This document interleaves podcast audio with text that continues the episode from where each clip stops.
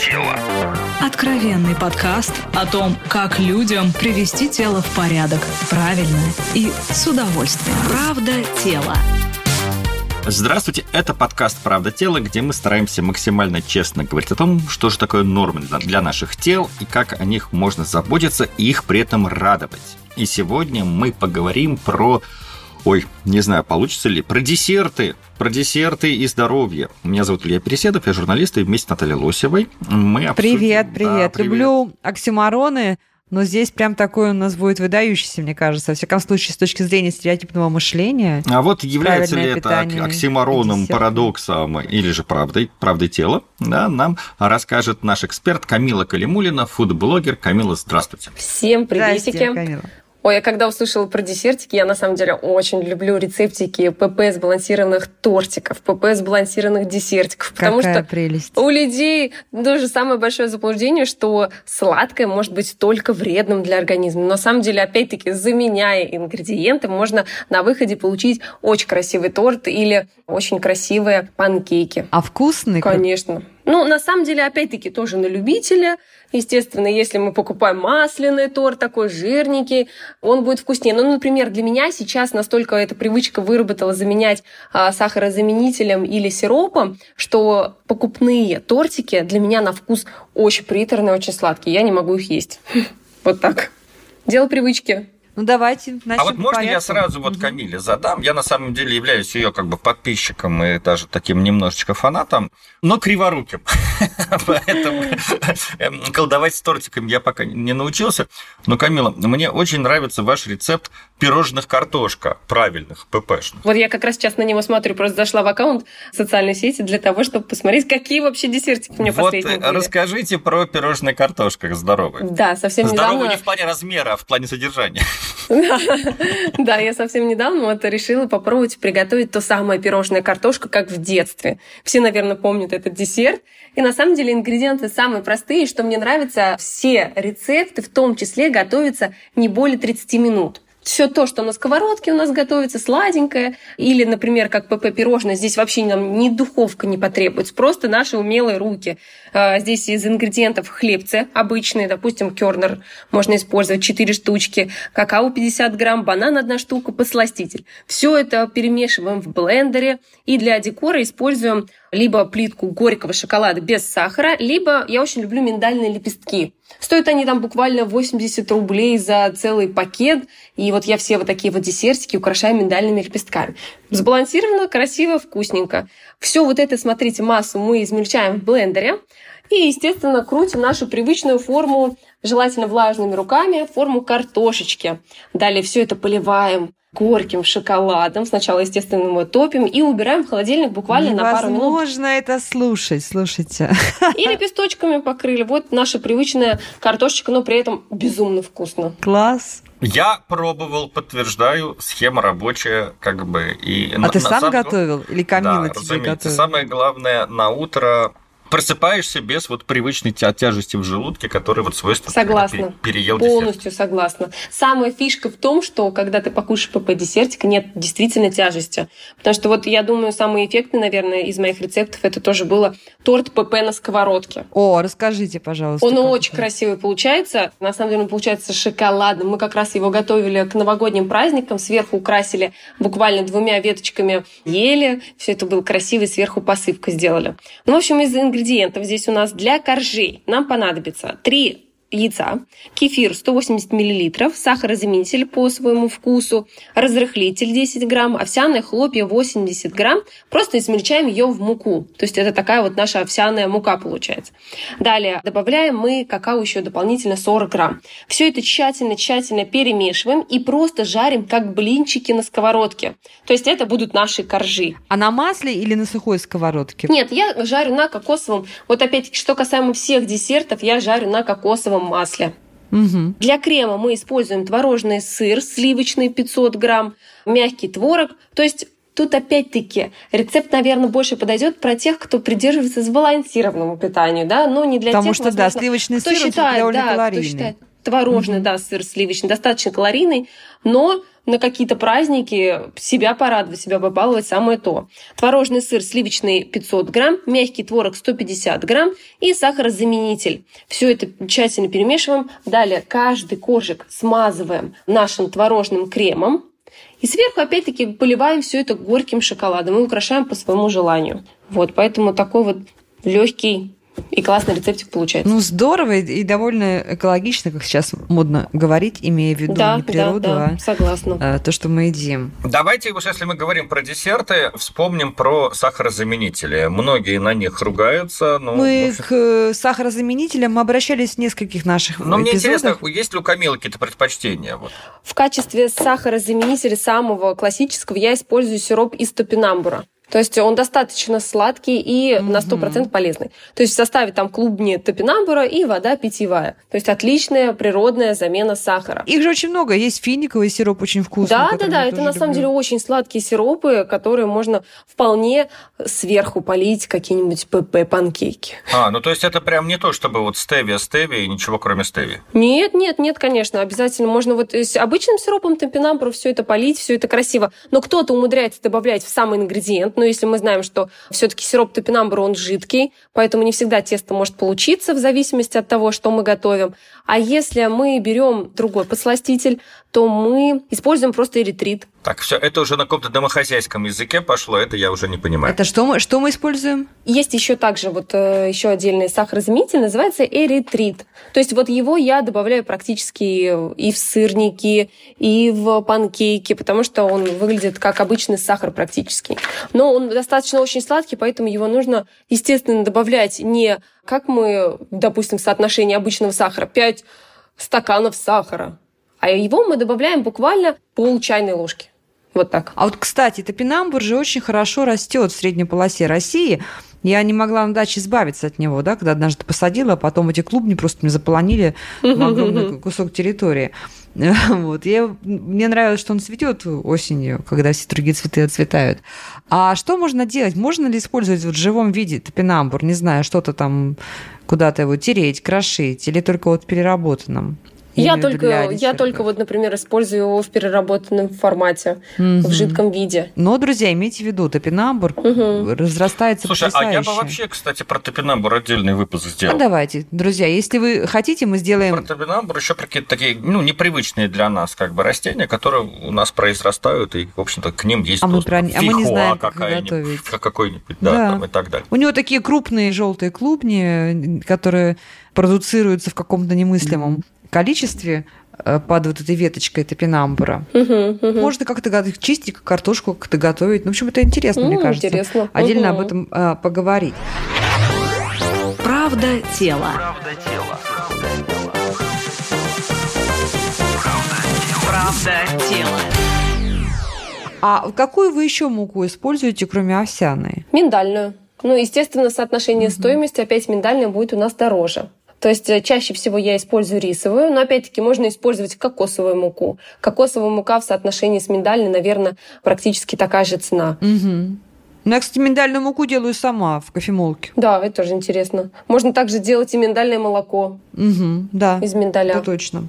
Вот. Лично я использую вот кокосовую, миндальную, чаще всего рисовую. И, в принципе, наверное, из таких для сладких ингредиентов все. И овсяную. А были ли у вас опыты, когда вы делаете какой-то очень традиционный десерт, например, Наполеон или Павлову, но тоже его улучшаете с точки зрения такой вот нет, наверное, из тортиков нет, потому что чаще всего я готовлю а, рецепты, которые готовятся, опять-таки, очень быстро. То есть mm. не затрачивая при этом очень много времени.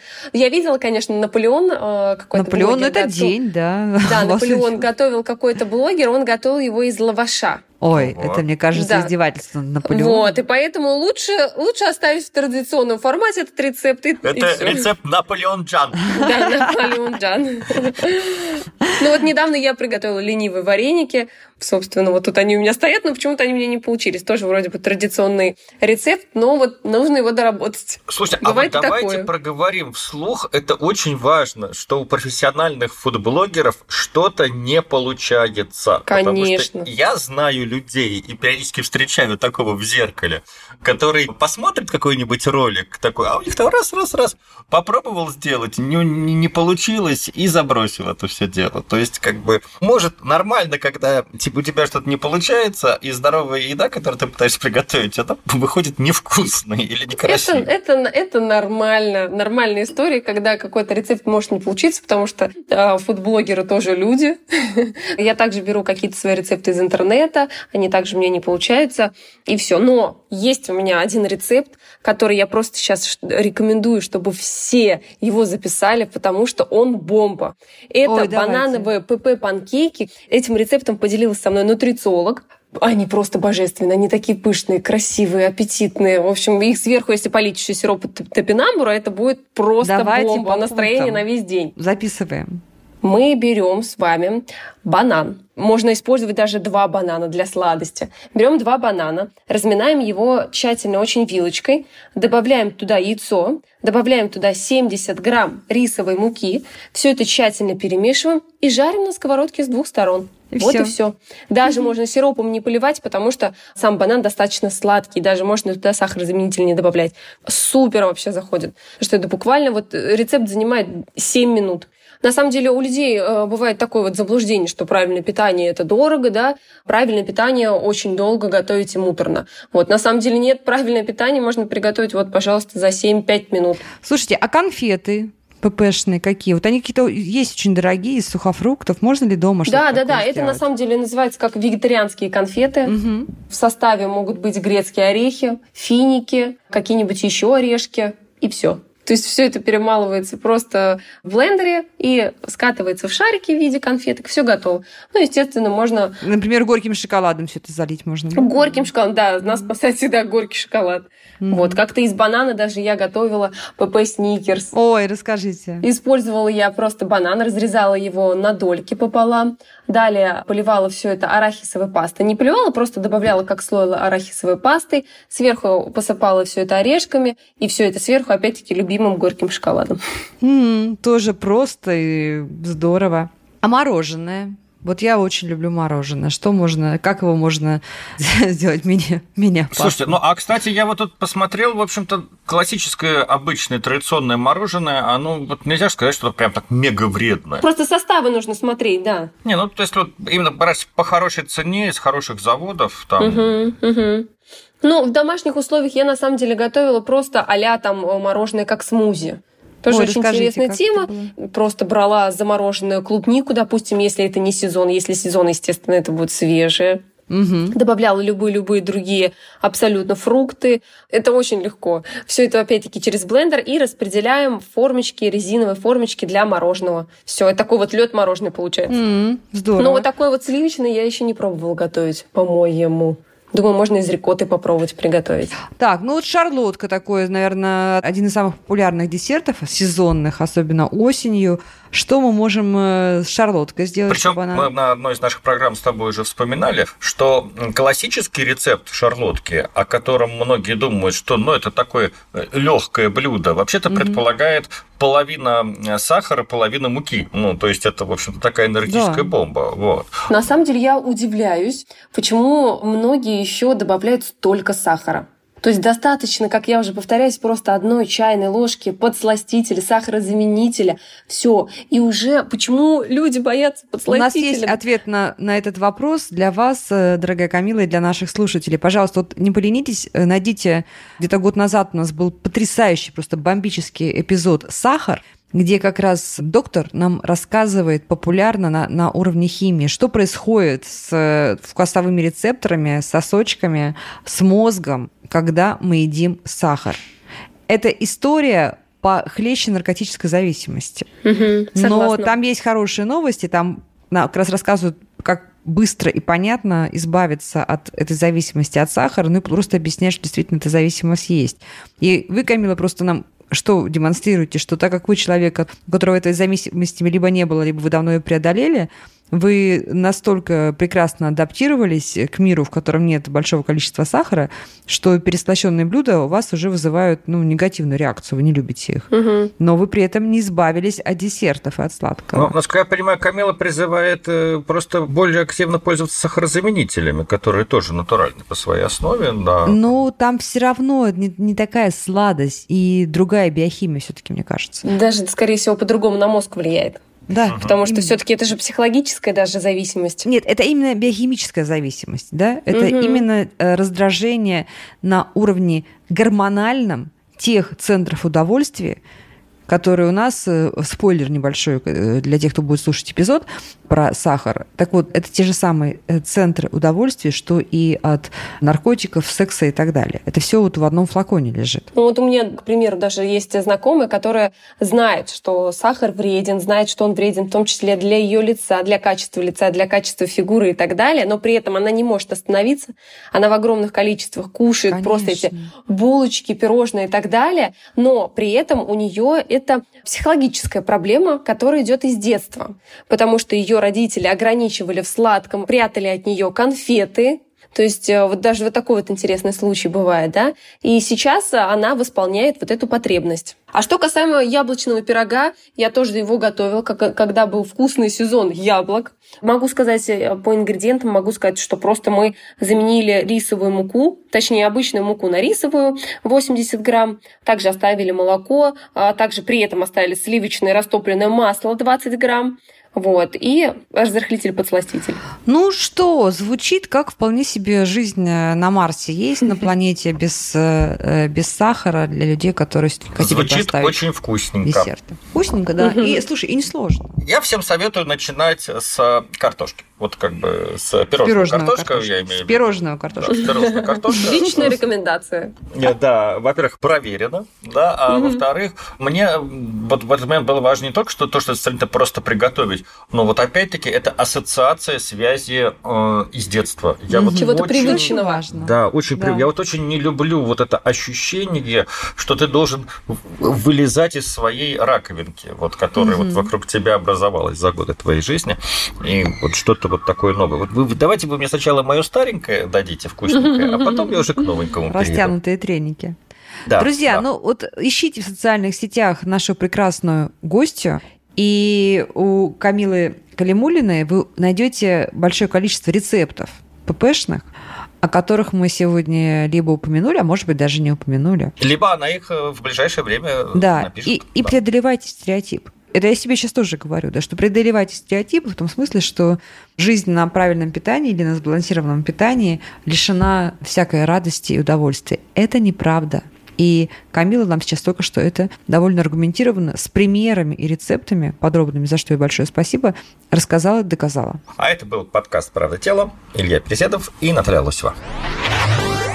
Правда тела. Правда тела. Правда тело.